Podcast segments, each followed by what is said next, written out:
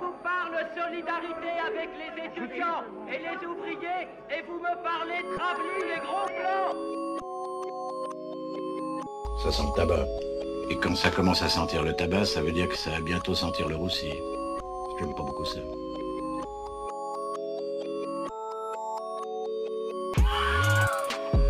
Ça correspondait à moi un désir de, de montrer que tout était permis, puisque dans le cinéma français, c'était finalement un, régime d'inquisition et de, cellules et de, de compartimentage. Le caca, c'est Marrant Comment? Ça veut dire quoi, marrant Putain de merde à la con, bordel? Qu'est-ce que j'ai de tellement poilant? Dis-le-moi Dis-moi ce qui est marrant Bonjour, bienvenue à tous dans Plan Plan, votre podcast cinéma où on vous parle de cinéma à la cool entre copains. Alors tout d'abord, bonne année 2023 à tous ceux qui nous écouteront. Bonne année Jean. Santé bonheur. Santé bonheur. Alors aujourd'hui c'est un épisode un peu spécial comme on dit. Et euh, c'est également une première. Tu sais pourquoi c'est une première? Non. Parce que c'est la première fois qu'on ne respecte pas ce qu'on a dit. C'est-à-dire qu'on on a dit qu'on allait faire ce- cette émission avant la fin 2022. Ouais. Finalement, on est le 6 janvier 2023 au moment où on enregistre cet épisode. Ouais. Voilà, on n'a pas. Ouais, ouais, ça résume bien nos vies. hein. Aucune organisation depuis, depuis toujours, hein, depuis euh, des choses qui changent pas. C'est comme ça qu'on s'est rapprochés, toi et moi. Euh, donc aujourd'hui, épisode spécial, on va vous parler du coup du top et euh, du flop euh, de l'année 2022, de, de ce que nous, en tout cas, on considère comme des ratés et des réussites de l'année. C'est donc la vérité absolue. Évidemment, tout ce qu'on dit, de toute façon, on va le dire de manière ultra péremptoire. Il n'y a pas de, y a pas de débat possible, quoi. C'est non, et justement, ce qu'on va vous dire, ça va être nos avis. Euh, on va peut-être, moi, je vais peut-être le présenter de façon un peu péremptoire pour euh, surtout mon top 1, je pense, mais euh, parce que j'ai pas envie de répéter tout le temps pour moi, selon moi, etc. C'est juste voilà pour fluidifier un peu le, le dialogue. euh, On va, on va éviter ce genre de formule. Avant de commencer, Jean, t'avais une petite, euh, petite chronique, un petit truc. à Ouais. nous- Tu demandes à pas comment ça va euh, cette fois-ci Pardon. Ça va je tellement tu veux- trollé. Ça- tu, veux, tu, veux, tu veux discuter, ça va pas? Non, non, ça va, ça va. Plutôt passé une bonne année euh, 2022 au niveau du cinéma. Oui, d'accord. C'est voilà. D'ailleurs de ça dont je vais parler un petit peu. T'as vu? Transition. Transition Ça- folle. ça- Let's go. Non, ben alors moi, justement, ouais, je voulais parler un tout petit peu euh, du fait que j'ai trouvé que c'était vraiment une super année, du coup, de cinéma. Je sais pas ce que tu en as pensé, toi. Ouais, je suis d'accord, euh, très bonne année. Euh, On sort un petit peu du post-Covid où il y avait plein de films, des fois pas très bons, qui, qui, où il y avait un espèce d'embouteillage. Et là, on est un peu sorti de ça, et c'était vraiment cool, ouais, c'était une très bonne année. Ouais, c'est clair. Moi, pour flop, c'était pas forcément facile, hein, parce qu'il y a pas tant de films que ça qui étaient vraiment nuls, que j'ai vraiment détesté, quoi. Donc, euh, ouais, beaucoup, beaucoup de, bons films, euh, même de très bons films, j'en ai, ai vu pas mal aussi, vraiment très bons, quoi. Donc, euh, c'est hyper positif, c'est hyper euh, encourageant pour la suite. Et parce que des fois, il y a, bon, il y a souvent bah, une espèce de petite, de petite, petite chanson un peu pessimiste sur le cinéma avec l'arrivée des plateformes, etc. le cinéma meurt, voilà, etc. Et puis bah avec euh, la médiocrité de plus en plus patente du cinéma américain, c'est vrai que bah on comprend aussi un peu le, le, le, un certain pessimisme, euh, pardon. Mais du coup euh, là, j'ai regardé le CNC a sorti un rapport et c'est assez réjouissant en fait parce que on a une, une, euh, très forte hausse de la fréquentation des salles alors qu'en octobre, il y avait tout un truc, on était à moins 30% par rapport à la, par rapport au pré, euh, 2019 oui, voilà, par rapport au 2019. Donc, il y avait, euh, c'était le bordel. euh, il y avait euh, le milieu du cinéma qui avait fait un appel à Macron pour dire il faut faire les états généraux du cinéma en France. C'était la, la, la débandade, tout le monde était en PLS, euh, c'était le, le gros stress, quoi. Et là, en fait, si on regarde donc le rapport du CNC que tout le monde peut aller voir hein, sur Internet, il est en accès libre, il est, il est très bien fait, il est clair et tout. euh. Vous avez même euh, le, donc les films les plus vus, la, la part, euh, comment dire, c'est un peu compliqué à exprimer, mais par exemple, euh, euh, la part de films qui a été le plus vue en fonction de la nationalité, euh, enfin du pays d'origine du film, donc la part des films français qui a été vue, donc, euh, qui est très haute, hein, c'est 40% en France, hein, de- c'est énorme. film français? Ouais, mais parce que du coup, euh, le, le cinéma américain a beaucoup moins sorti de films euh, qu'avant. Puis en plus, ils sont nuls souvent, donc euh, c'est pour ça. Donc euh, du coup, il y a eu une hausse de 59,2% par rapport à 2021. de Ouais. fréquentation. C'est énorme, hein. C'est énorme. Après, C'est parce que énorme. 2021, c'était une année un peu euh, pourrave, mais euh, C'est ça, c'est ça. Donc, on est encore, il va y avoir un peu de chiffres, ça va être chiant, mais on est encore à, à moins 26% par rapport à la période pré-Covid. Mais il faut aussi prendre en compte que le premier trimestre de euh, 2022 était encore soumis au truc du pass vaccinal, je crois. Donc c'est, donc c'est aussi pour ça que ça fait baisser un peu le truc, mais bon, quand même, 59% euh, de regain par rapport à l'année dernière. Enfin, on est, en tout cas, on est sur une dynamique euh, qui est quand même vachement encourageante, quoi. Oui, je crois que je l'avais vu, justement, il, pré il prévoyait que pour 2023, euh, on allait être comme en 2019, quoi. Je crois que Ok, c'est ça. hein. eh bah, c'est super. En plus, il faut prendre en compte que 2017-2019, c'était euh, des années entre 2017 et 2019, donc 2008 compris, c'est des années particulièrement exceptionnelles pour le cinéma. Donc, si on compare maintenant à, à cette époque-là, euh, Ouais, il y avait faudrait, Avengers Endgame, voilà, tout ça. il faudrait, voilà, il y, a- il y avait eu Parasite en 2017, c'était euh, n'importe quoi les chiffres du box-office et tout, donc euh, voilà. Donc, euh, donc voilà, donc en fait c'est assez encourageant, euh, en tout cas en France, hein, le, le, le- les gens vont au cinéma euh, malgré le streaming, euh, malgré euh, malgré euh, les les films US, euh, parce que le fait qu'il y ait moins de films euh, américains, on pourrait se dire peut-être les gens ils, ils vont, eh ben non, en fait les gens ils vont voir des films français, ils vont voir des films euh, européens, euh, asiatiques, euh, donc c'est vraiment euh, c'est hyper encourageant quoi. Et euh, donc voilà ce que je disais, malgré les plateformes, la concurrence euh, déloyale, hein, dé- déloyale pardon, des, des plateformes. Donc le cinéma français reste un peu précaire et en danger et tout. Il faut, il faut continuer absolument à aller en salle, à aller soutenir le cinéma français.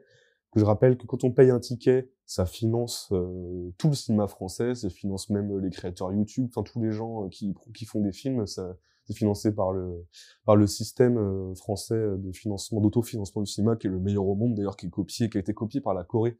Non mais c'est vrai, c'est le meilleur au monde, ça a été copié par la Corée et du coup là on comprend pourquoi la Corée a autant de bons films qui sortent, c'est que c'est permis aussi par ce type de système-là. Bon, qui, qu'on peut toujours améliorer, hein, évidemment, il est pas parfait, etc. Je suis pas en train de dire ça, on peut toujours améliorer, évidemment. Euh, D'ailleurs, c'est pour ça qu'il y a les états généraux euh, du cinéma qui avaient été demandés par le milieu du cinéma. Donc évidemment, on peut toujours pas refaire les choses, mais il a été quand même copié par des pays, hein, donc par la Corée. Donc on- c'est pas que parce qu'ils ont copié notre système qu'il y a des bons films en Corée qui sortent aussi parce qu'ils ont fait euh, ils ont fait des très bonnes écoles de cinéma et qui voilà ils ont ils ont comme nous euh, fait d'un un, cheval de bataille la culture la culture euh, au sein de leur pays euh, donc c'est pour ça. Il n'y a pas que la Corée il me semble qu'il y a aussi peut-être le- l'Espagne qui a commencé à le faire. Faudrait vérifier ce que je dis mais en tout cas la Corée c'est sûr. Donc voilà c'était un peu ce que je voulais dire. Donc ça est ouais assez réjouissant en fait pour le, le cinéma en tout cas en France pour la fréquentation des salles. Et voilà il faut continuer à soutenir le cinéma. Et puis à pas laisser euh, les politicards capitalistes détruire ce système-là, parce qu'il y a bien un moment où ils vont s'attaquer aussi à vouloir le libéraliser, parce que c'est les hôpitaux, l'école et tout, et aura un moment ce sera le cinéma aussi, donc il faut pas, faut pas se laisser faire, faut, il faut continuer à aller au cinéma, euh, voilà. Voilà, c'était un petit peu ce que je voulais dire. Ça marche. Alors moi, justement, avant de commencer aussi, je voulais, euh, je voulais juste dire un petit mot. Euh, nous, on vit à Nantes et euh, cette année à Nantes, j'ai vu plein de ressorties en fait et, et c'était vraiment, euh, enfin, j'ai pu découvrir des films au cinéma, genre Laurence d'Arabie par exemple, il est sorti deux fois cette année à Nantes au cinéma. C'était euh, une expérience incroyable de le, de le voir au cinéma. On a eu la chance de voir Massacre à la tronçonneuse euh, au cinéma. La semaine prochaine, on va voir Les Dents de la Mer. Il y a, il y a vraiment toute euh, la culture nantaise, en tout cas du cinéma, euh, fait plaisir, je trouve. Je trouve que c'est Gaumont au niveau national hein, qui fait ça. Ouais, Gaumont au niveau national, euh, il y a UGC, et pareil, nous, on a- à Nantes, on a le cinématographe qui ressort euh, très régulièrement des, des, des films un peu vieux. Ouais, carrément. Donc c'est, voilà. Ouais, c'est hyper cool, c'est clair, c'est hyper cool de pouvoir redécouvrir des films en salle comme ça, euh, même s'il n'y a pas le- l'effet de choc un peu que pouvaient avoir des films à l'époque, c'est quand même hyper bien de, de pouvoir les, les revoir en salle, c'est incroyable, surtout pour des films comme Laurence d'Arabie, c'est c'est trop bien. Quoi. Je voulais pas le voir sur mon ordi, tu vois, Laurence d'Arabie.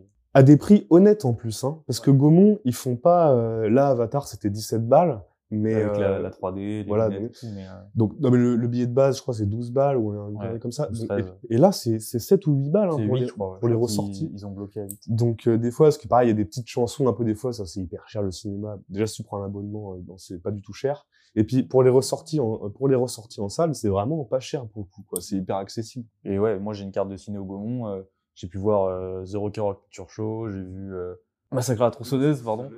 Euh, j'ai vu plein de plein de films. Tu sais, il y euh, avait Freddy aussi à l'époque euh, d'Halloween. Euh, cette année ouais. aussi, j'ai vu. euh, Toi, t'es allé voir euh, le Brian De Palma là euh, Oui, oui, oui, carrément. Mais c'était pas au Gaumont. Non, c'était au C'est- 14 a Ouais, c'était pour le festival Absurde Séance. Ouais. Donc voilà, plein de plein d'anciens films, des, souvent des, des très très bons films qui ressortent au cinéma. Euh, moi, euh, moi c'est toujours un plaisir d'aller voir euh, des films plus vieux euh, que j'ai déjà vus ou pas. Moi, mon rêve, c'est d'aller voir euh, Les Affranchis au cinéma.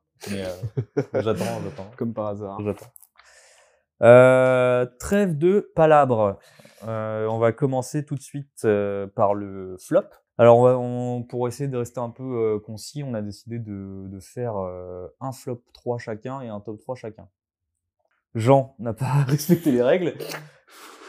C'est pas grave. C'est pas grave, euh, on s'adapte. Euh, donc, je vais commencer avec mon flop 3 personnel. Euh, Les crimes du futur de David Cronenberg. Euh, C'était dur de pas le mettre en première position, honnêtement. Euh, c'est- Il y a peu de choses à dire, tellement c'était euh, c'était vide de, de sens, ça se voulait un peu euh, un peu profond et en même temps c'était hyper euh, hyper maladroit. Ouais, il se regardait le nombril euh, clairement dans ce film. C'était pas du tout intéressant, quoi. Très peu de choses intéressantes. Le truc un peu intéressant, limite, c'était euh, c'était le jeu de, de gorge de, euh, de Viggo Mortensen. Ah oui, mais, vrai. mais ils ont, enfin, c'était euh, c'était fait un peu avec un marteau, quoi. Euh, Ouais. C'était martelé. Euh, je trouvais que le film en vrai était affreux visuellement, genre euh, mm, c'était limite mal éclairé, les décors étaient moches, euh, enfin Ouais, j'ai l'impression de voir un téléfilm en fait. Et ça m'a, c'est le seul film cette année où je me suis, dit, en vrai, je, je vais peut-être me barrer en fait de la salle, tu vois, genre Ah, je me suis dit exactement la même chose. Ouais. j'ai hésité. Alors évidemment, je l'ai pas fait parce que je, coupe jamais les films en général quand je les regarde, mais euh, ouais putain, euh, pas pas agréable quoi. Ouais, ouais, c'est clair. Bah, je suis tout à fait d'accord. hein. De toute façon, bah, évidemment, Cronenberg, c'est un très très grand réalisateur. Ah, ça euh, de- n'enlève rien au Évidemment, hein, mais, mais non, mais c'est vrai que depuis dix ans, c'est c'est un peu compliqué. Et, et bon, après, il a voulu faire euh, peut-être son film un peu rétrospectif, euh, réflexif, comme euh, là, ils le font un peu tous. euh, Once Upon a Time in Hollywood, euh, euh, Roma, Alfonso Cuarón, euh, etc., etc., euh, Licorice Pizza, etc. Donc voilà. Donc tout le monde le The Fableman, le prochain Spielberg, donc tout le monde le fait. Et voulu faire le sien, c'était nul. Mais le, le problème, c'est qu'on on a ce qui est intéressant, par exemple, quand Tarantino le fait là ou quand Alfonso Cuarón le fait, c'est qu'il y a un espèce de truc euh, un peu euh, autobiographique, réflexif, qui, alors que là, c'était juste la même chose, enfin les mêmes thèmes dont il reparle. Il n'y avait pas un, on n'apprenait pas euh, comment il en est arrivé là dans sa, dans son, dans sa carrière, dans sa, dans ses centres d'intérêt. C'était juste une, résurgence, une énième résurgence de ces thématiques euh, avec les mêmes, euh, comment dire, avec les mêmes symboles, par les mêmes, les mêmes actes de mise en scène, les mêmes symboles. Du coup, on n'a pas, enfin, il y avait pas, euh, c'était, et puis comme tu dis, c'était pas très joli en plus. Et puis c'était franchement trop verbeux, quoi. C'était hyper verbeux. D'habitude, c'est pas autant, autant verbeux, quoi. Les films de Cronenberg, plutôt, ils montrent, ils montrent le truc qu'il a envie de te montrer, un peu dégueulasse. Alors que là, c'était l'art, euh, c'est tel truc, c'est ci, ouais. machin, Le- des trucs. Le film Ah, essaie constamment d'expliquer ouais. le film et c'était euh, c'était insupportable. Ouais, de ouf. Puis là, les grandes tirades sur l'art comme ça, bon, ça peut être concept, ça peut être bien fait, mais là, c'était, c'était juste lourdingue, quoi. C'était pas que c'était pas intéressant ce qu'il disait sur euh, ce que c'est l'art, je sais pas quoi, selon lui, quoi. C'était pas que, mais c'était, c'était lourd, quoi. C'était hyper lourd. Et même c'était un peu grossier, je trouvais, sur certains, euh, notamment le passage où euh, où euh, il y a une femme qui dit euh, oui j'adore le trauma, moi moi je me fais des traumas. Oui, parce que- Ouais. Peut-être qu'on peut rappeler un peu le principe, c'est que c'était donc euh, Viggo Mortensen, qui est un artiste.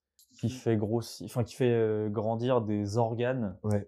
Et les organes du coup sont les nouvelles œuvres d'art. euh, la chirurgie ouais. a remplacé le sexe, il y a tout un truc. Ouais, oui, ah oui, c'est vrai, c'est vrai, oui, oui.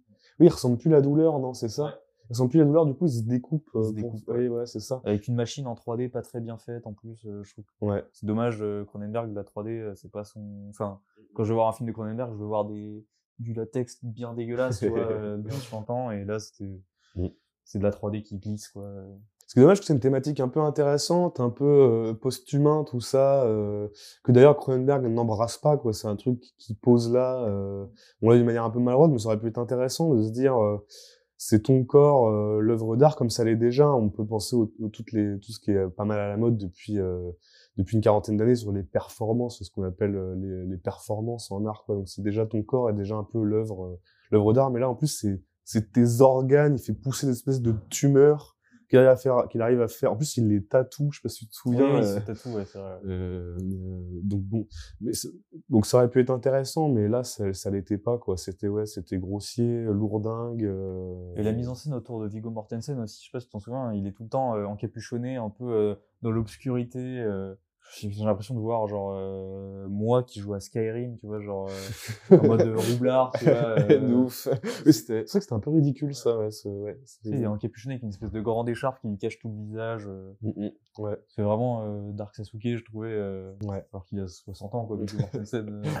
Et la performance assez médiocre aussi de... euh, comment s'appelle cette actrice euh, L'actrice de...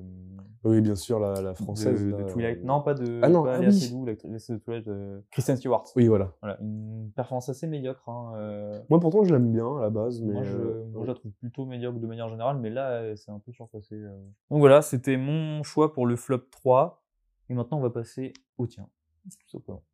Alors moi, par quoi je commence Parce que oui, il en, a 5. Oui, parce que j'ai encore pas respecté le truc qu'on s'est dit. Non, mais j'avais mis sans filtre, mais bon, on a déjà fait un épisode dessus, on va pas en, on va pas en reparler, du coup, bon, voilà. Euh, peut-être je peux te dire, euh, moi, le Guillermo del Toro, euh, du coup, donc, euh, pas son dernier qui est Pinocchio, mais son avant-dernier. Nightmare Alley. Nightmare Alley, c'est ça, avec euh, Bradley Cooper,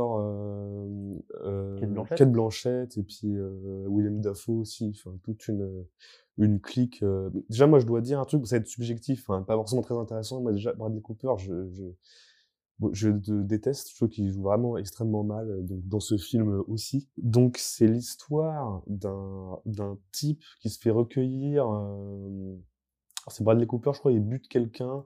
Il se fait recueillir par une troupe euh, de, de cirque, euh, voilà, donc c'est dans, dans du Guillermo del Toro, il y a pas de souci, donc c'est très freak show. euh, William Dafoe est un type, euh, il est horrible, il est horrible, il est assez marrant. C'est le chef un peu du cirque, et en fait, il a une attraction, euh, justement, avec un, espèce de monstre. C'est un, un type qui, qui garde emprisonné, qui l'affame et qui, qui drogue. Et il le, il le garde comme une espèce de chien et il lui fait manger des, des poules vivantes euh, devant des gens. C'est horrible. Il le drogue et tout. Et en fait, en le rendant drogué, il arrive à le garder à sa botte. C'est absolument horrible. William Dafoe est, est atroce vraiment dans le, dans le film. Il y a aussi la meuf qui joue dans Hérédité, là, qui, qui est une incroyable Ah, actrice. là. Tony Collette. Ouais, elle joue aussi dedans, elle joue une espèce de, de, de diseuse de bonne, de bonne aventure dans, le- dans le cirque. Elle est, bon, elle est incroyable, comme à chaque fois qu'elle apparaît quelque part, elle est incroyable. Pour un tout petit rôle, mais bon. Et donc après, voilà, toute ce- cette histoire dans le cirque se passe. Et en finale, euh, l'autre, donc Bradley Cooper, euh, devient une espèce d'illusionniste, euh, escroc, euh, escroc. euh, et en fait, il se barre de la troupe de cirque, il va dans la ville, il devient hyper célèbre, euh, ultra riche. euh, en fait, c'est un énorme escroc. euh, Un poseur. un énorme poseur euh, illusionniste. Et donc après, ça part euh, totalement dans autre chose. Le cirque, on oublie, ça n'existe plus. Ça part dans un pastiche de film noir euh, pendant une heure et demie. C'était, euh, c'était euh, la traversée du désert, quoi. Ça ne, c'était pas du tout intéressant, quoi. C'était vraiment. Euh... Bah, Kate Blanchett a joué super bien la, femme fatale, donc qui évidemment un trope euh, absolu du film noir. euh, donc pourquoi pas, elle est, elle, est, bien, joue une espèce de psy avec laquelle elle a une relation avec Bradley Cooper. Tu sais pas vraiment qui manipule l'autre, que lui, il manipule tout le monde, c'est un illusionniste, donc tu sais pas, il veut, il veut la pécho. Et elle, en fait, elle se laisse un peu pécho, mais au final, c'est elle un peu qui le manipule, une espèce de relation comme ça. Bon, c'est très, c'est long et chiant globalement. Donc après, il y a toute une histoire. euh, Bon, je vais pas spoiler le film, mais euh, non, c'était, j'ai vraiment pas trouvé ça intéressant du tout, quoi. C'était, franchement, euh, c'était ouais un pastiche quoi de films de films noirs de films policiers américains euh. en fait vous- il suffit d'en regarder un euh, c'est mieux quoi enfin, là j'ai pas trouvé d'intérêt franchement. J'ai pas trouvé que le film apportait quelque chose de plus à ce genre là quoi franchement voilà Moi, je l'ai pas vu, mais euh... est-ce que je l'ai loupé en salle et j'avais pas envie de le regarder sur mon ordi non plus. vrai. non mais ne le regarde pas hein, franchement c'est une perte de temps c'est dommage que moi Guillermo del Toro je suis pas un fan absolu parce que j'ai l'impression qu'il y a une espèce de fanbase euh, un peu terrible euh, et qui est pas hyper compréhensible enfin moi j'ai pas vu du tout tous ces films mais je, je trouve pas ça hein, c'est pas nul hein mais c'est pas incroyable non plus moi le labyrinthe de Pan c'est bien, mais c'est pas, Ouais, c'est pas incroyable quoi non plus. Bah, par contre, moi, la forme de l'eau, j'avais trouvé ça euh, génial. J'avais, moi, j'ai un gros coup de cœur. On s'est fait chier dessus apparemment parce que ce serait un plagiat de je sais pas quoi. Il y a eu toute une histoire et il s'est fait Euh, chier dessus. Euh, bah, de ouf. comment il s'appelle le réalisateur français qui a fait euh, Délicatessen Ah oui, bah, euh, Jean-Pierre Jeunet. Jean-Pierre Jeunet, ouais, voilà. Ah oui, avec oui Marc Caro, oui j'ai vu, ils avaient même réagi. euh, oui, oui, ils avaient réagi. Sauf que Jeunet, ouais. c'est dommage parce que eux leurs films sont beaucoup moins bien. Euh... Guillermo del Toro, Il y a j'avais moins vu, d'argent euh, aussi. euh, oui, il avait, ouais, ils avaient moins d'argent, mais ils ont, ouais, bon, on pourrait dire moins de talent aussi. Et du coup, euh, non, mais Guillermo del Toro, je me souviens, il avait répondu, parce que je crois que Marc Caro ou Jean-Pierre Jeunet a- l'a appelé Guillermo del Toro, c'est hyper loin. Guillermo del Toro, il a dit non, non, c'est juste qu'on est tous euh, inspirés par euh, Terry Gilliam, et voilà, j'ai pas volé vos films. Ce qui est vrai, parce que Euh, oui, oui. en fait, c'est pas du tout les mêmes histoires, c'est pas c'est pas les mêmes euh, les mêmes choses qu'anime le cinéma de c'est la, la monstruosité, tout ça, c'est je suis pas sûr que ce soit le sujet des films de Caro et Genet quoi. euh, Bon, donc je vois pas le rapport. Après évidemment, il y a l'espèce de truc un peu euh, enfantin, un peu conte, euh, fantastique quoi. Mais bon, comme plein d'autres gens aussi Ouais. quoi, donc on va pas on peut pas lui reprocher ça, Je crois que c'est la mauvaise foi. je crois que c'était surtout l'esthétique euh, qui avait été euh, décriée comme si comme quoi ça avait été volé à, à Jeunet et Caro.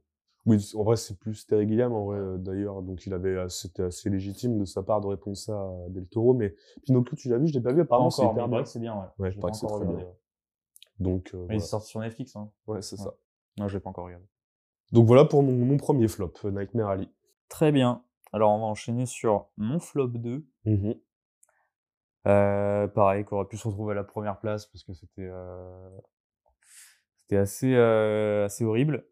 C'est Jurassic World, le monde d'après. Alors, euh, pour remettre les choses un peu dans leur contexte, Jurassic Park, c'est le premier, bon, ouais, classique, euh, blabla, j'adore le cinéma américain, Jurassic Park, euh, je l'ai vu plein de fois quand j'étais petit, donc c'est un de mes films préférés, j'ai un peu de Jurassic Park. Ça fait 18 ans qu'il me, qu'il me saoule avec ce film. Évidemment. Évidemment. euh, et euh, du coup, j'ai- je les ai tous vus, les Jurassic, euh, les films Jurassic, parce qu'il y a Park et World maintenant. Et la trilogie Jurassic World, euh, ben, je les ai tous vus, pareil, à la sortie. Le 2 était extrêmement mauvais, mais vraiment, je pensais... En fait, le problème était là, c'est qu'en fait, le 2, il était nul.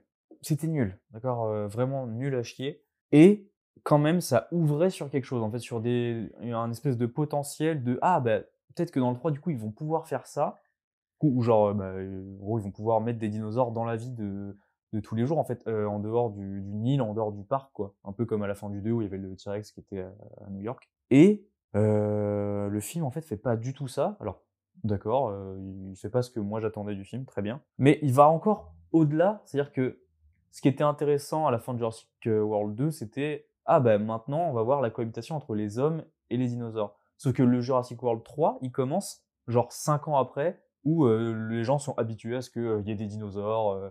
Euh, oui, bah c'est chiant, il y a des raptors qui mangent des gens, mais euh, il y, a, le marché noir, euh, tu vois. Et du coup, c'est, ça va encore plus loin, c'est encore plus un espèce de doigt d'honneur fait aux gens. Et il y a un troisième effet qui se coule, c'est qu'en fait, le film ne se concentre absolument pas sur les dinosaures. C'est-à-dire que, d'accord, dans le premier Jurassic Park, les dinosaures, ils avaient genre euh, 7 ou 14 minutes de, de temps d'écran. D'accord. Mais Jurassic Park, ça parlait pas de sauterelles. Jurassic World 3, ça parle de sauterelles. Ça parle de sauterelles, en fait, c'est genre, euh, je sais pas si tu l'as vu. Non. Non.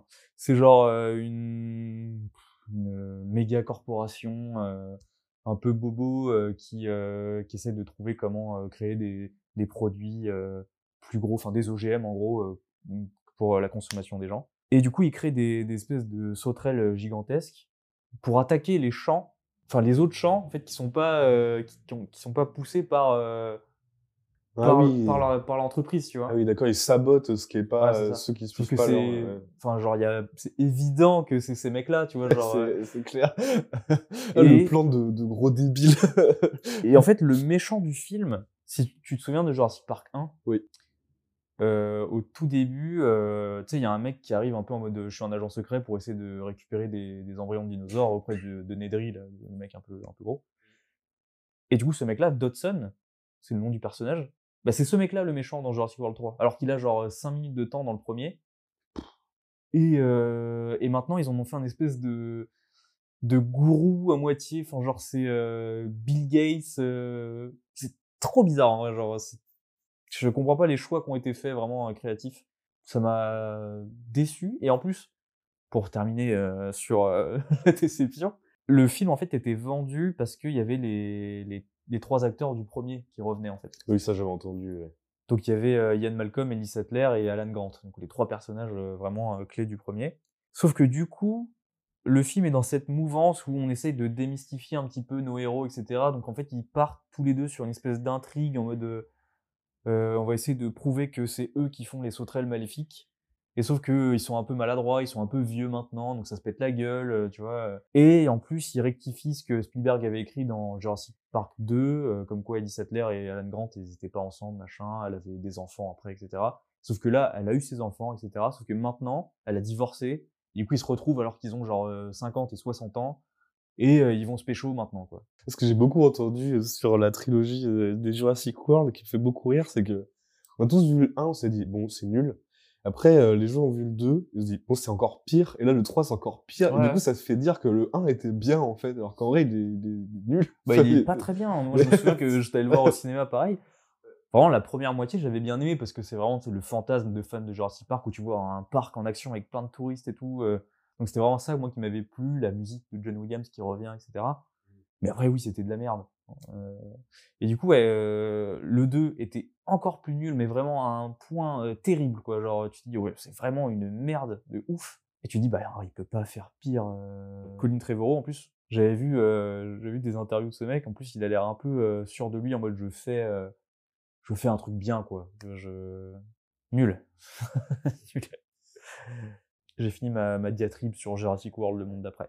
C'est c'est encore en fait le, le en vrai le, le, le- la raison de, de toute cette médiocrité c'est le cinéma américain qui continue à à, à, à presser les, les toutes ces licences machin jusqu'à ce que jusqu'à ce que euh, mort s'en suive et jusque jusqu'à ce que les spectateurs fassent des qu'on fasse des AVC en salle et que les et que des des des des des, des, des yes man fassent des films à 100 millions et que que di- dilapident des millions comme ça pour rien plus, hein, je pense, en plus, je sais même pas, ça, est-ce que ça marche en plus en salle? Au bout d'un moment, les gens vont se lasser et c'est juste, ça va juste Bah, être un trou. quoi. Le premier, il avait fait plus d'un milliard. hein, de- Oui, mais le premier, le premier, là, je sais pas. euh, Là, je sais pas non plus. en vrai. Mais bon, voilà, c'est, c'est, faut, faut, faut qu'ils arrêtent avec euh, les doudous, euh, les doudous, euh, voilà, nostalgiques, quoi. Parce que là, il faut, il faut, voilà, il faut qu'ils fassent des choses nouvelles. euh, Après, si moi la nostalgie, ça me dérange pas. S'ils faisaient des choses où les gens sont vraiment investis pour faire des des, des produits, des bons produits quoi. Genre, ils veulent nous vendre un produit nostalgique, d'accord. vous aimez bien ça. Mm. Mais si les gens sont investis et font des bonnes choses, ça me, tu vois, ça me dérangerait pas. Là, vraiment pour le coup, c'est passé à côté de de plein de choses et, euh, et mon mon top, enfin mon flop 1, il- ça sera la même chose aussi. C'est la, même histoire. quoi. Bah Après, il faut laisser aussi euh, mourir euh, des, enfin mourir non, mais euh, euh, des, des œuvres appartenir à l'histoire, quoi. Il faut, c'est un peu le le truc, c'est comme là, c'est enfin, c'est comme euh, quand euh, des séries se terminent et que personne n'est content, quoi. Oui, bah, le, le truc se termine au bout d'un moment, quoi. Il faut le- faut, faut l'accepter, euh, point point final, quoi. C'est c'est il y a une espèce de, de refus de la, de la mort ou je sais pas quoi, enfin qui je sais pas, enfin voilà, il faut aussi laisser le truc euh, être enterré, euh, voilà quoi, c'est et- et- voilà, Certaines choses doivent, doivent mourir. voilà, Euh, c'est c'est tout quoi. Bon, Passe à ton flop 2. Ouais, mon flop 2, moi, bah, mon flop 2, moi, ça va être euh, le dernier film de Jordan Peele qu'on avait vu ensemble d'ailleurs. Ouais. Nope. Nope. Qui d'ailleurs, euh, le titre québécois euh, s'appelle. euh, Ben non. Ben non, voilà. Je vais lire le synopsis un peu pour euh, parce que le film est un peu compliqué. On dit le synopsis, donc c'est le troisième film de Jordan Peele, donc le, le- le mec qui avait fait Get Out, Get Out, qui était hyper bien, et puis Us qui était déjà euh, commençait déjà j'ai pas vu moi. l'arnaque commençait à surgir déjà un petit peu. Donc alors le synopsis de Nope. Dans une ferme reculée en Californie, Otis, aka O.G. Haywood, et sa sœur travaillent ensemble dans leur écurie pour un réalisateur respecté. Donc c'est- ils bossent dans le cinéma, euh, dans les trucages, non, pour le, le dressage d'animaux, je crois. Les Le- chevaux, pour, ouais. le- pour les chevaux, voilà, dans- pour les tournages. Mais après la mort soudaine et étrange de leur père, tué par un objet étant tombé du ciel, le duo, donc le frère et la sœur, est aidé par Angel, employé dans une société de caméras de surveillance où ils vont découvrir la présence d'une force mystérieuse et meurtrière présente dans le ciel. Donc, Donc moi, ce film, je ne comprends pas. Il a, il a eu un espèce d'accueil critique, genre ah c'est du génie absolu, euh, voilà. euh, euh, parce que bon, ça va être difficile d'en parler sans spoiler. Donc euh, je sais pas, peut-être on peut se dire il est sorti quand même il y a un moment. C'était peut-être cet été, je crois qu'il est sorti. cet été, bon, je- voilà, au final, l'espèce, c'est un espèce de truc d'horreur comme comme à chaque fois, comme chacun de, de ces des films de Jordan Peele. Donc là, il, il joue un, une espèce de truc des dents de la mer inversé, où ça va être euh, un, un, monstre mais dans le ciel quoi, qui va se promener dans les nuages, euh, un peu comme le requin est dans de la mer mais dans dans le ciel quoi. Et ça va être une espèce de de soucoupe volante, donc un espèce d'ovni, une soucoupe volante qui en fait ça va pas être une soucoupe volante parce que c'est Jordan Peele, il fallait forcément euh, qu'il euh, épate la galerie. En fait, ça va être un espèce de, de cerf-volant bizarre. Et, euh, et en fait, tout le monde est là, oui, mais c'est une parabole en fait du cinéma parce que c'est une toile, qui machin. Donc tout le monde est parti complètement en cacahuète euh, sur ces trucs-là. Et moi, j'ai trouvé que ce film, il est, il est pas inintéressant et je vais pas euh, chier sur Jordan Peele parce qu'en fait, il a le mérite dans ce cinéma américain absolument dévasté de proposer des trucs qui, qui sont originaux quoi au moins il a il est audacieux il prend des risques et ça moi je vais pas je vais pas lui jeter la pierre pour ça qu'on soit qu'on soit bien d'accord. Par contre euh, ce, film n'a enfin il y a des sortes de fulgurances euh, je vais en parler peut-être après mais en fait, il veut tellement euh, euh, poser, euh, poser des, des trucs et, et faire, et faire le malin et poser des enjeux, par exemple le, racisme. Donc évidemment, c'est un cheval de bataille évidemment absolu de, de, Jordan Peele, le racisme, la ségrégation, tout ça, on sait très bien. Moi, ça m'a beaucoup touché dans Get Out notamment parce que c'était bien fait. Là, je, le film voilà, pose des trucs, ne, va n'y va jamais à fond. Pareil, pose des enjeux sur le cinéma, sur la télé-réalité, sur les, sur les enfants stars, sur les trucs. Il y a tellement de trucs. Il y a une réflexion, c'est une mise en abîme sur le cinéma. Il y a un truc sur la, sur les enfants stars, sur la télé-réalité, sur les, sur les, sur la, filiation, sur le, sur l'héritage du père qui est mort, qui laisse à ses enfants leur entre, son entreprise de, dressage de chevaux. Et là, en fait, il y a une espèce La de maltraitance animale. la maltraitance animale, là, il y a une espèce, il y a une espèce de truc qui n'a plus aucun sens, quoi, à la fin, quoi. Enfin, moi, j'ai trouvé que ça n'avait plus aucun Il y a sens. beaucoup de thématiques euh, dans le film. ouais.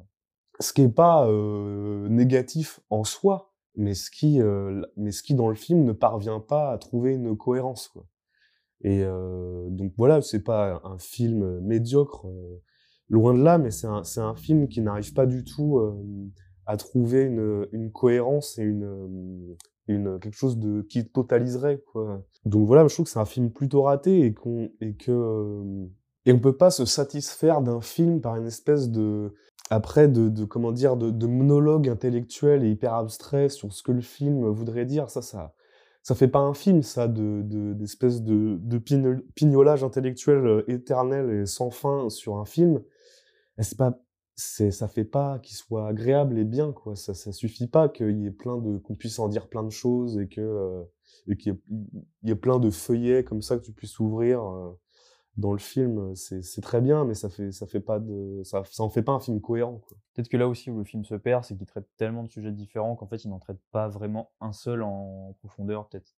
Ouais, ouais, ouais, carrément. Mais pourtant, bah, c'est là par contre Jordan Peele, bah, ça reste quand même un bon réalisateur. Il y a quand même des scènes moi, qui m'ont quand même beaucoup marqué. Ouais, il y a des, sacrées euh, Ouais, celle du, du chimpanzé là qui bute tout le monde avec la. ah, C'est une hyper belle idée de, de réalisation, ça avec la La la, chaussure. la ballerine là ou enfin pas la chaussure, je sais pas ce que c'est. la- Enfin, c'est une chaussure. C'est non, c'est une tennis. Pourquoi Ouais. une ballerine Ça n'a rien à voir. Qui, qui reste comme ça posé en équilibre et, euh, et le là et, et l'enfant qui va sous la table là et, hors champ tu tu vois une espèce de de, de boucherie faite par le chimpanzé qui pète un câble. Donc, oui, là, il a des très belles idées de mise en scène quand même. Jordan Peele, c'est un bon réalisateur, on ne veut pas lui enlever. Mais bon, là, il faut qu'il se recentre un petit peu parce que sinon, il va commencer à devenir un charlatan et juste un poseur, quoi, qui, qui va juste euh, exciter les critiques de cinéma et qui va juste, en fait, euh, être un truc un peu nombriliste, quoi. Donc, euh, c'est dommage parce que le, le politique était très bien entremêlé avec, euh, avec la forme dans Get Out. Déjà, dans Us, il y en a un qui prend trop le pas sur l'autre et là, et là aussi, s'il y a des fulgurances et tout, Bon, mais pareil, on va pas parler du scénario parce que moi, j'aime pas trop euh, euh, voilà, euh, énumérer toutes les, erreurs de scénario, mais il y, avait des trucs qui n'avaient pas de sens sur la fin, bon, sur la grande scène finale et tout. Puis il y avait des, il y trucs, bon, il y avait des trucs un peu prétentieux aussi là avec le, avec le chef opérateur là qui, bon, c'était un Ah personnage oui, un peu caricatural qui était quand même euh, passablement énervant. Donc euh, bon, Oui, je- qui récite de la poésie voilà, un peu, qui euh, cite de la poésie, qui veut trouver l'image parfaite, qui est une espèce de puriste. avec une voix de Euh, ouf. ouais. Voilà, il a une voix. bon.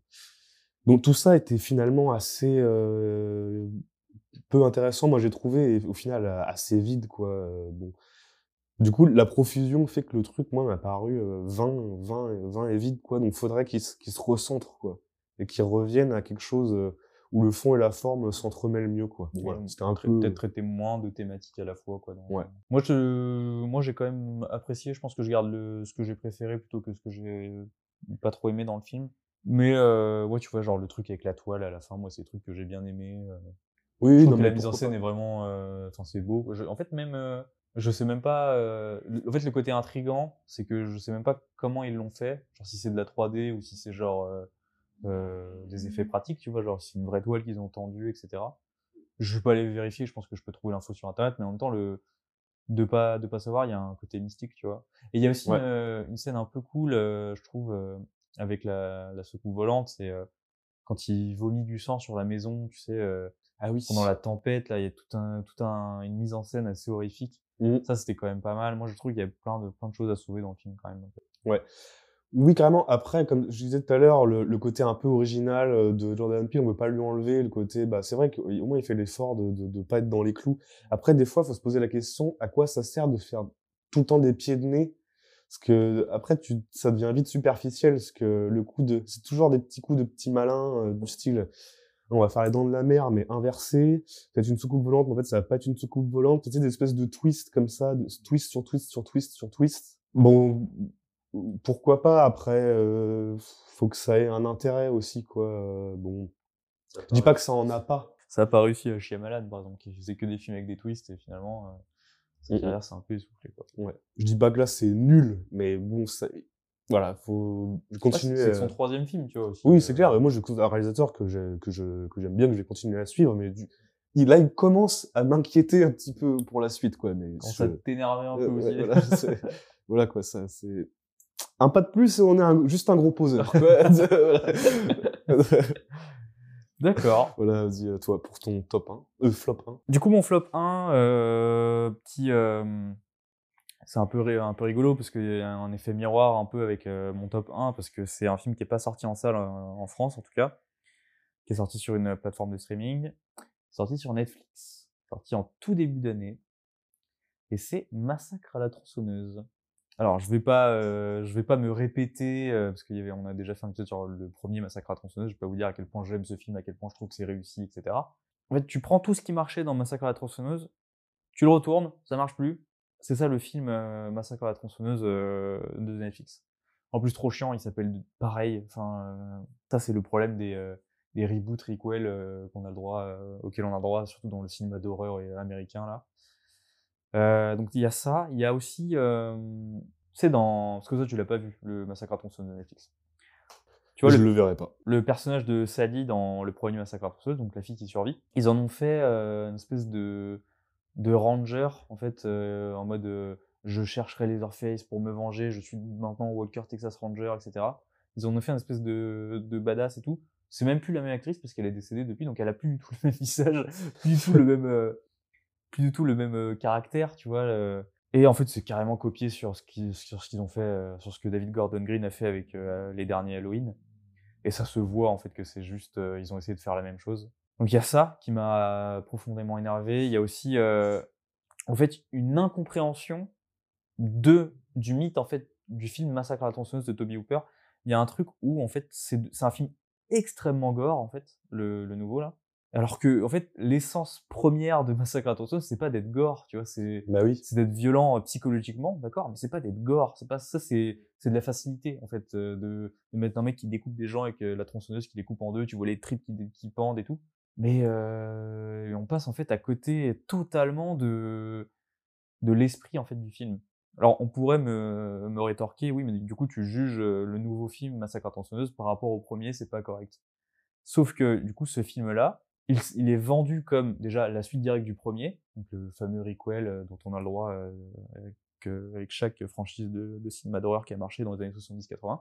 Et, euh, et il cite constamment le premier, quoi. Donc en fait, le film me, c'est le film qui me, qui, qui s'auto-compare en fait au premier, sauf que ça ne marche absolument pas.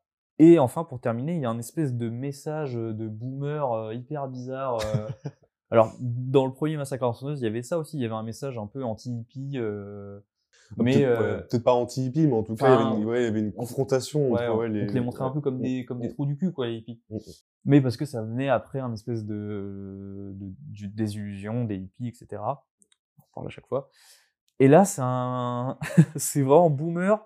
C'est le message, euh, ah bah oui, euh, les bobos euh, dans les villes qui viennent pour racheter les terres et Oh qui et qui rénovent euh, les bâtiments pour les revendre euh, alors que c'est chez nous, machin. Et il y a aussi tout un message parce qu'en fait, il y a un personnage qui est genre euh, survivant d'une fusillade dans un collège aux États-Unis, tu vois. Et du coup, il y a un message un peu anti-arme à feu qui commence à se mettre en place. Sauf qu'au final, ça devient un message pro-arme à feu. Alors que la personne, tu vois, tu vois qu'elle est, qu'elle est torturée par justement, elle, a- elle s'est fait tirer dessus, tu vois, elle a vu ses, ses camarades de classe mourir devant elle, etc. Et finalement, genre le, le dénouement, enfin ce qui fait que le, le film, euh, qu'elle meurt pas en gros, c'est qu'elle prend une arme à feu pour se défendre en fait, tu vois, genre il y a Mmh. le film devient un espèce de film de boomer euh, anti-bobo et pro euh, arme à feu, pro NRA, tu vois, genre. euh, Ouais. et ça se finit sur un espèce de twist en mode oui, je suis pas mort, je sors de l'eau, en mode dans de la mer encore une fois, et puis il décapite une meuf, l'autre meuf elle se barre dans sa Tesla, elle peut pas l'arrêter parce que c'est un pilote automatique. Et du coup, elle voit juste sa, sa sœur se faire trancher la tête à la fin. Et voilà, moi j'étais devant le générique comme ça, j'étais très énervé.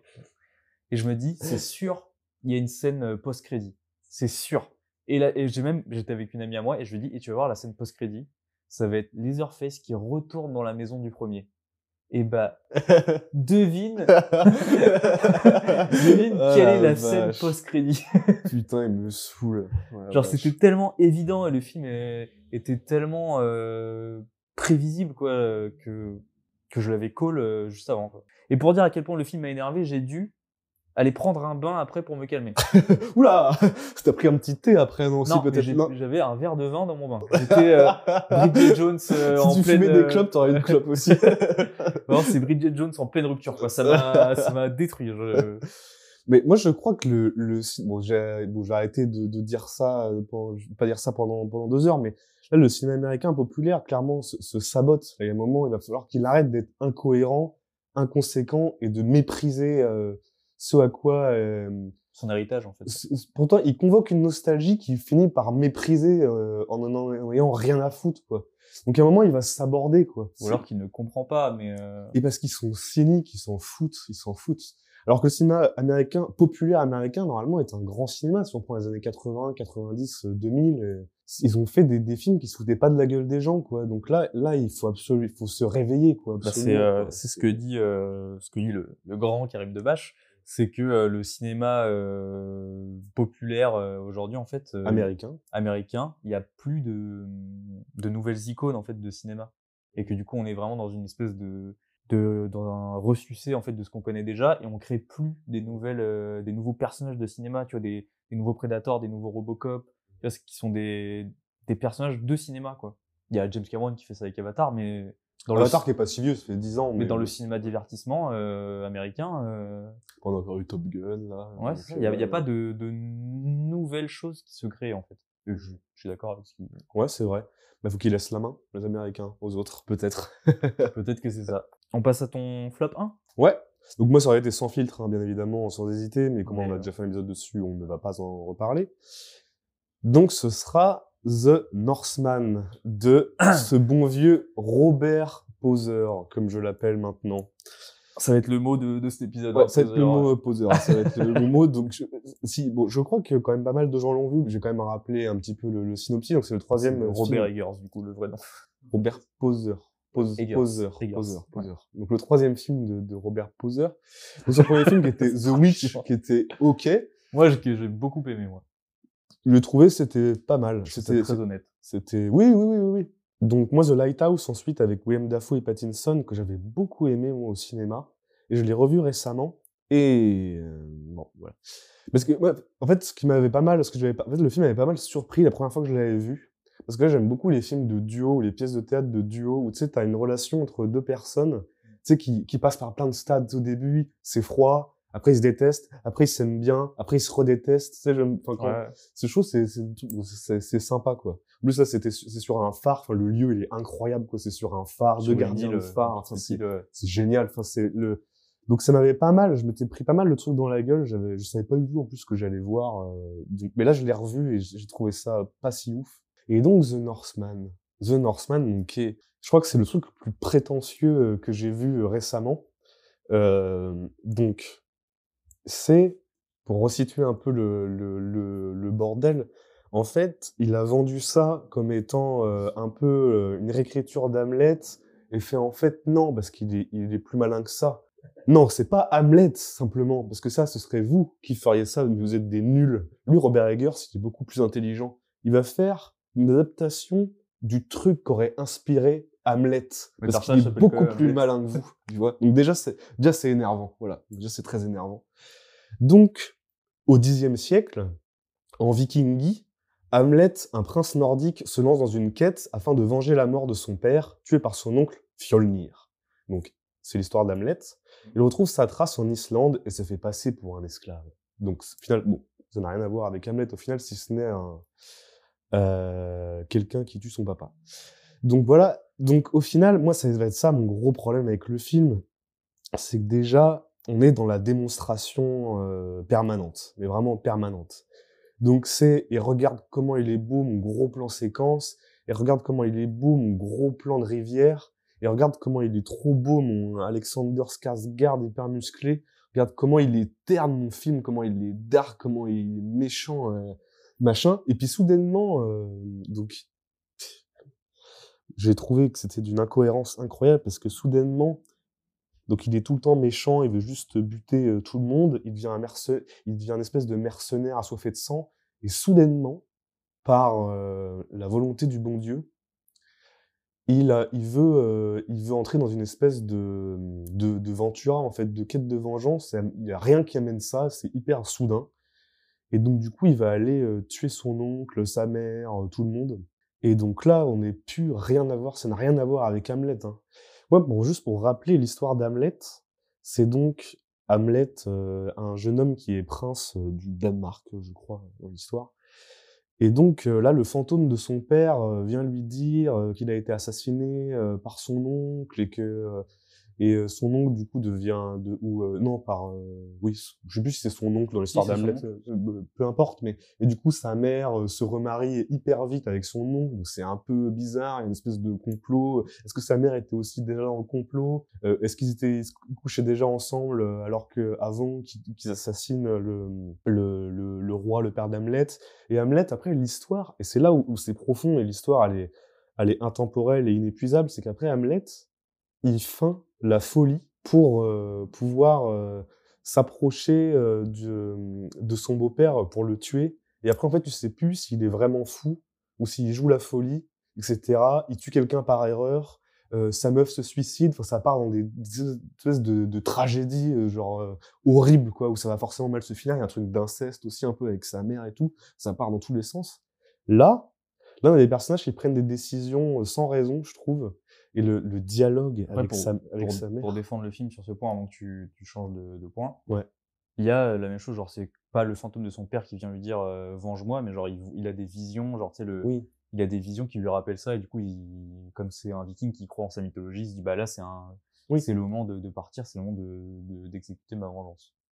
D'accord. Ça sort pas Mais- de nulle part. Le, problème de, de, de, de, de Hamlet euh, dans, ce, dans ce film, c'est qu'il est monolithique, il a, il n'a pas d'émotion, il est tout le temps dans la... Et, le moment, ce qu'aurait pu être un, dû être la scène du film, c'est quand il retrouve sa mère, ils ont une discussion, que ça fait 20 ans qu'ils se sont pas vus, et que là, ça aurait dû, ça aurait dû être la scène, euh, la scène euh, de, théâtre, quoi, comme, comme dans la pièce, quoi. Et non, il y a, il n'y a aucune, euh, aucun enjeu, parce que rien n'a été préparé avant, le personnage d'Hamlet n'a, est insignifiant, n'a pas de, il a pas de volonté, il a pas de, il a pas de, de contradiction qui joue en lui. Il n'y a pas de, il a pas eu un processus qui l'amènerait. euh, sa mère, on l'avait pas revue depuis hyper longtemps. On sait pas, pareil, ce qui est en jeu pour elle dans tout ça. Du coup, la scène n'a- est, insignifiante malheureusement. Bon après, le film est pas moche et tout. euh, évidemment, c'est, vu qu'il veut tout le temps montrer qu'il est très très fort. euh, c'est quand même euh, joli quoi. Euh, bon, les, mecs qui se battent à poil à la fin sur un volcan, euh, c'est un peu bas du front, mais c'est bon, c'était joli. Mais non, moi, j'ai extrêmement déçu par ce film. Je, je, pense que ça aurait pu être vachement bien, quoi. En plus, le côté viking qu'il a essayé de faire, un peu comme dans The Green Knight, ou dans des, époques médiévales, du coup, le, le divin, le, le sacré est mêlé avec la vie quotidienne. Et du coup, ça, c'est des belles, c'est des belles idées à travailler et tout. Bon, là, c'était pas bien réussi, quoi. Euh, Enfin, moi, j'ai trouvé, en tout cas, mais ce qui- surtout, c'était l'inconsistance des personnages, quoi. C'était vraiment, c'était, c'était inconsistant, quoi, tout ça. Voilà. Continue à suivre euh, Robert Poser, hein, mais, euh, mais bon, là ça va être compliqué en plus d'avoir 60 millions, je crois il a eu pour le truc, ça a été un flop absolu, donc ça va être compliqué, ça, ça, va, ça va être compliqué quoi. De, je sais pas ce qu'il va faire après, ce que c'est quoi ses projets, mais voilà mon avis sur The Northman de Robert Poser. Bon, on est déjà à une heure d'enregistrement pour le flop. On voulait, on voulait faire top et flop. On va couper là pour le flop et on va faire le top séparément. Et pour vous Ce teaser, un peu plus digeste. et pour vous teaser le top, pour vous donner envie d'écouter le top, on va commencer par mon top 3 à moi. Et mon top 3 à moi, c'est The Northman. Merci à tous de nous avoir écoutés. On se retrouve tout de suite dans le top. Ça sent le tabac. Et quand ça commence à sentir le tabac, ça veut dire que ça va bientôt sentir le roussi. J'aime pas beaucoup ça.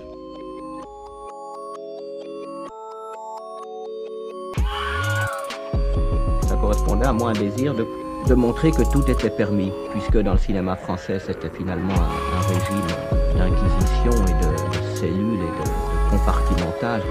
Le caca. Marrant Comment? Ça veut dire quoi, marrant Putain de merde à la con, bordel? Qu'est-ce que j'ai de tellement poilant? Dis-le-moi Dis-moi ce qui est marrant